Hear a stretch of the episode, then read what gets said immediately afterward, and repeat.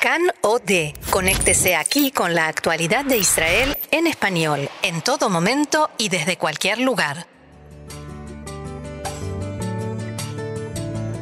Bienvenidos. Acompáñennos a recorrer la actualidad más allá de las noticias.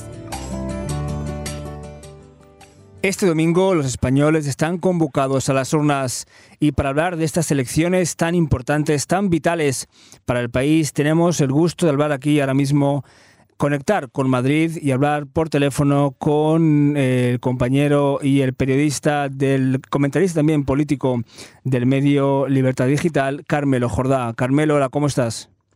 Hola, muy buenos días. Encantado de estar con vosotros. Encantados también. La primera pregunta es un poco informativa, más bien sobre todo para la gente, los, oyentes que no saben muy bien realmente quién contra quién. Sabemos que evidentemente el, el, presidente de gobierno, Pedro Sánchez, líder del PSOE, es el favorito en las encuestas. Pero ahora mismo, realmente, si puedes hacernos un recorrido por los cuatro principales candidatos. Pues eh, bueno, en realidad te voy a decir que hay cinco principales candidatos, aunque eh, digamos solo solo cuatro están ya en el Parlamento y el quinto es de un partido emergente. Pero vayamos un poco desde el principio hasta el final. Eh, Pedro Sánchez es el candidato del PSOE, es el presidente del gobierno y es por primera vez en España presidente del gobierno tras una moción de censura, es algo que no había pasado. Es decir, un procedimiento parlamentario para para cambiar de, presidente. Y es también por primera vez presidente del gobierno sin ser el más votado en las elecciones anteriores. Eh, en segundo lugar, por así decirlo, estaría Pablo Casado, que es el nuevo líder del Partido Popular, digamos el, el partido, la derecha tradicional, la, la, eh, la derecha más o menos demócrata cristiano, liberal, y hasta ahora y todavía en el Parlamento el mayor partido de España porque fue el que ganó las anteriores elecciones. No las ganó Pablo Casado, que ha llegado a sustituir a Mariano Rajoy, que era el presidente hasta esa moción de censura de, de la que se hablaba. Eh, en el tercer lugar podría estar Albert Rivera, eh, lidera el Partido Ciudadano, es un partido más o menos de centro, para que nos entendamos, es decir, ni exactamente de derechas ni exactamente de izquierdas, con cosas eh, que pueden ser un poco para un electorado más de izquierdas y con cosas que pueden ser un electorado para, un electorado más de derechas. Y en, cuarta posición estaría eh, Pablo Iglesias, que es el líder de Podemos, que es un partido de extrema izquierda, muy relacionado con, con el régimen bolivariano de, Venezuela y también con relaciones con Irán a través de, varias cosas. Y por último, este partido emergente que del que os hablaba es Vox, su líder se llama Santiago Abascal, es un partido mm, de derechas. Aquí, digamos, hay gente que le llama de extrema derecha. Yo no creo que sea, que sea de extrema derecha, pero sí que es un partido muy conservador, ¿no? muy en la línea de esta nueva derecha alternativa que, ha nacido en varios países de Europa, que también se relaciona con el presidente estadounidense, con Trump, y, bueno, pues es ese tipo de partido, como digo, muy a la derecha del electorado del electorado español. Estos cinco partidos, y he citado a los cinco porque los cinco, según todas las encuestas, o prácticamente todas las encuestas, van a estar por encima del 10% de votos. Es decir, los cinco van a tener un grupo parlamentario importante después de las elecciones y van a tener cosas que decir en el panorama que se abra a partir del domingo.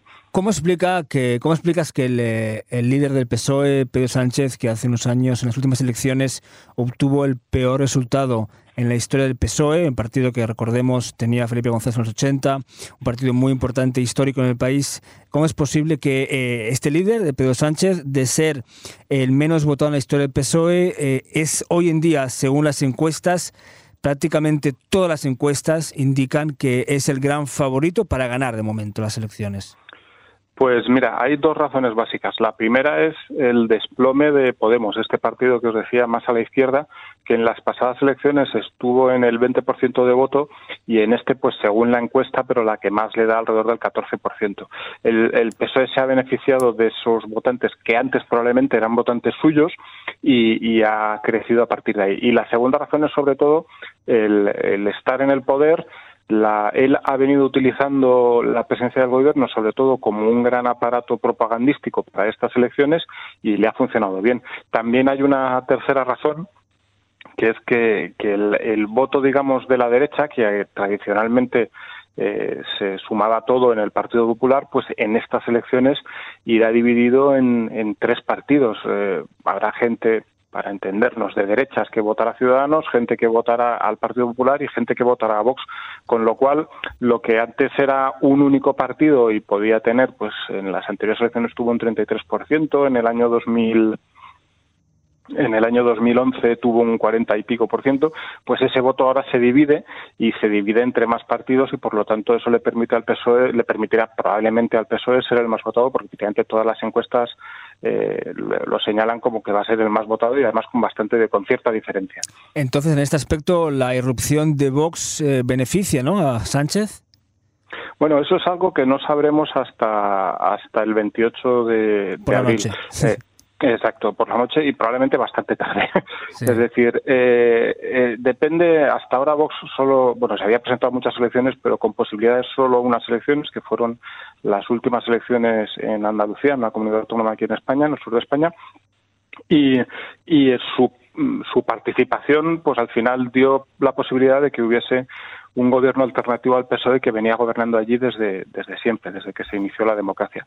Pero claro, el sistema electoral eh, a nivel nacional es muy distinto. Aquí en España no es como en Israel, que es eh, perfectamente o casi perfectamente proporcional y una, una única lista en todo el país. Aquí el, cada provincia tiene su sus candidatos y digamos funciona de una forma totalmente distinta y bueno hay bastantes probabilidades de que efectivamente la erupción de Vox le permita no solo ser el más votado, que eso es obvio que es así, sino además seguir presidiendo. Pero bueno, eso, insisto, está bastante por ver porque eh, las encuestas en los últimos años no han acertado mucho en España y aunque aquí en, esta ocasión todas van en la misma línea, pero al final el, el resultado yo creo que será muy disputado, va a depender de esos diputados que se reparten en algunas provincias por muy pocos votos y hasta muy tarde la noche del domingo no sabremos en realidad qué puede ocurrir.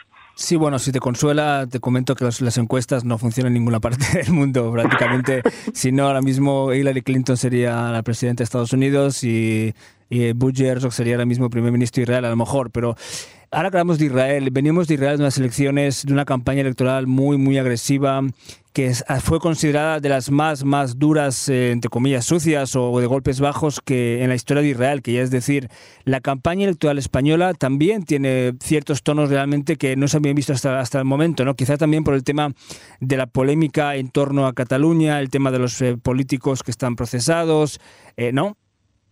Bueno, hay, hay que tener en cuenta que España atraviesa un, una situación eh, muy complicada pues, desde el punto de vista político, precisamente por lo que comentabas de Cataluña. Yo creo que eh, no debe de haber muchos países en el mundo en, eh, el que un partido o unos partidos hagan una intentona de independencia ilegal, es decir, porque aparte, más allá de lo que nos parezca el tema, se utilizaron procedimientos completamente ilegales y esos mismos partidos sigan gobernando esa región después de, eso, ¿no? Entonces eso crea una situación política muy compleja en la que efectivamente hay líderes, eh, líderes de varios partidos en la cárcel porque según eh, todo parece indicar, han cometido delitos muy graves, están siendo en este momento juzgados por el Tribunal Supremo, que es el, máximo tribunal español, y al mismo tiempo eso, pues claro, por así decirlo, envenena toda, toda la política a nivel nacional, porque por ejemplo, Sánchez ha pactado ciertas cosas con estos partidos, que es algo que le reprochan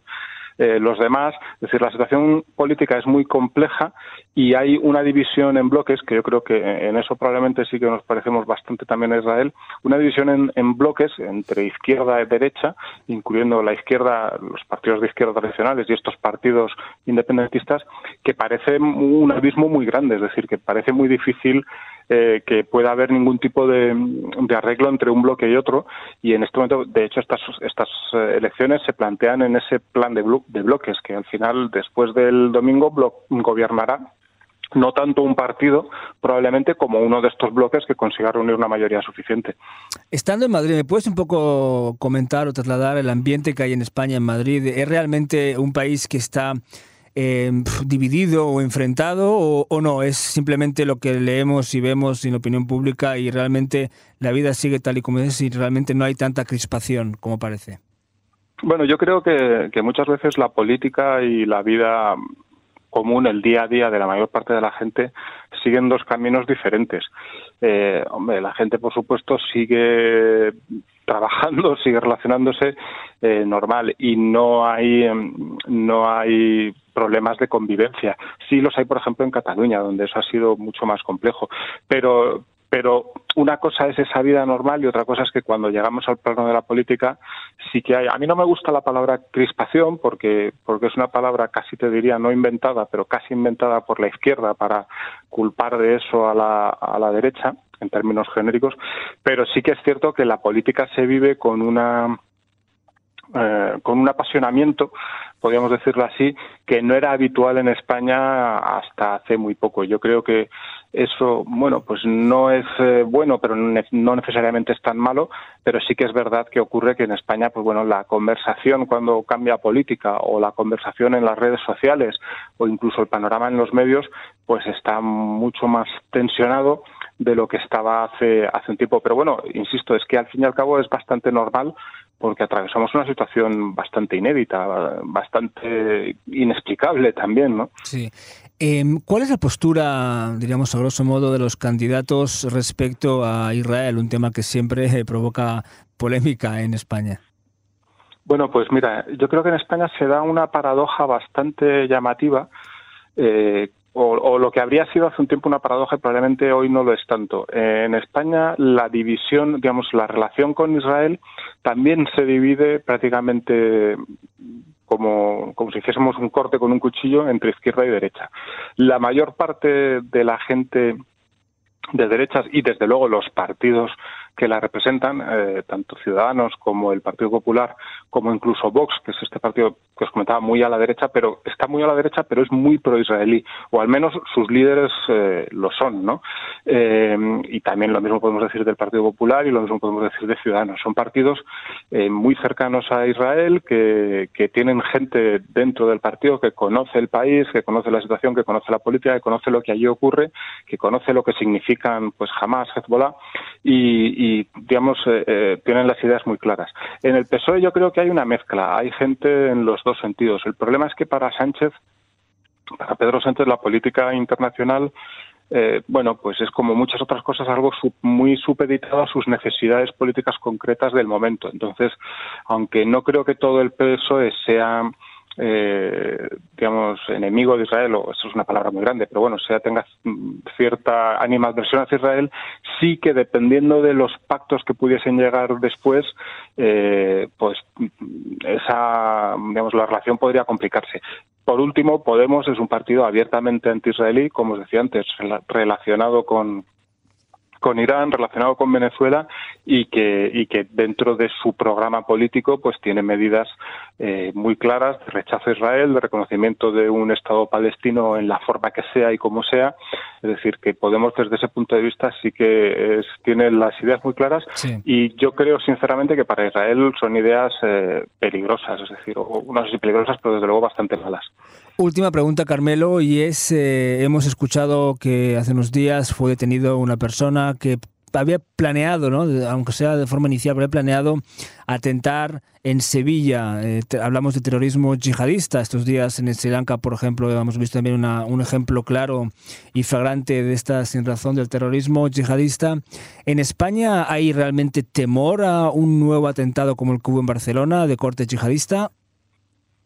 La verdad es que yo te diría que no. Nosotros tenemos una experiencia en España, por desgracia, con el terrorismo muy larga, con eh, en ocasiones con el terrorismo yihadista, como ocurrió en Barcelona, otros, eh, antes con el terrorismo de ETA. Y yo creo que lo que se, la mayor parte de la gente está razonablemente tranquila porque la verdad es que nuestra nuestra policía, la policía, la Guardia Civil, eh, dominan bastante el tema, es decir, tienen, eh, tienen mucha experiencia, mucho conocimiento y yo creo que podemos eh, sentirnos razonablemente seguros. De hecho, en España ha habido muchísimas detenciones en los últimos años de gente que, como el caso este de Sevilla, estaba preparando un atentado o estaba en los primeros pasos de la preparación de un atentado. Y mi impresión es que la gente, bueno, pues sabe que ese peligro está ahí, en Europa yo creo que todos tenemos que asumir que eso es algo que puede ocurrir no en España, sino en cualquier país y prácticamente en cualquier momento, pero no hay una no hay una preocupación excesiva porque bueno, pues la experiencia que tenemos es que razón, se puede confiar razonablemente en que en que se va a frenar la cosa antes de que ocurra. Muy bien, Carmelo Jordá, muchísimas gracias por estar con nosotros. Gracias, Carmelo. Ha sido un placer, un abrazo. Y aquí seguimos nosotros en CAN en español. Seguimos con el programa.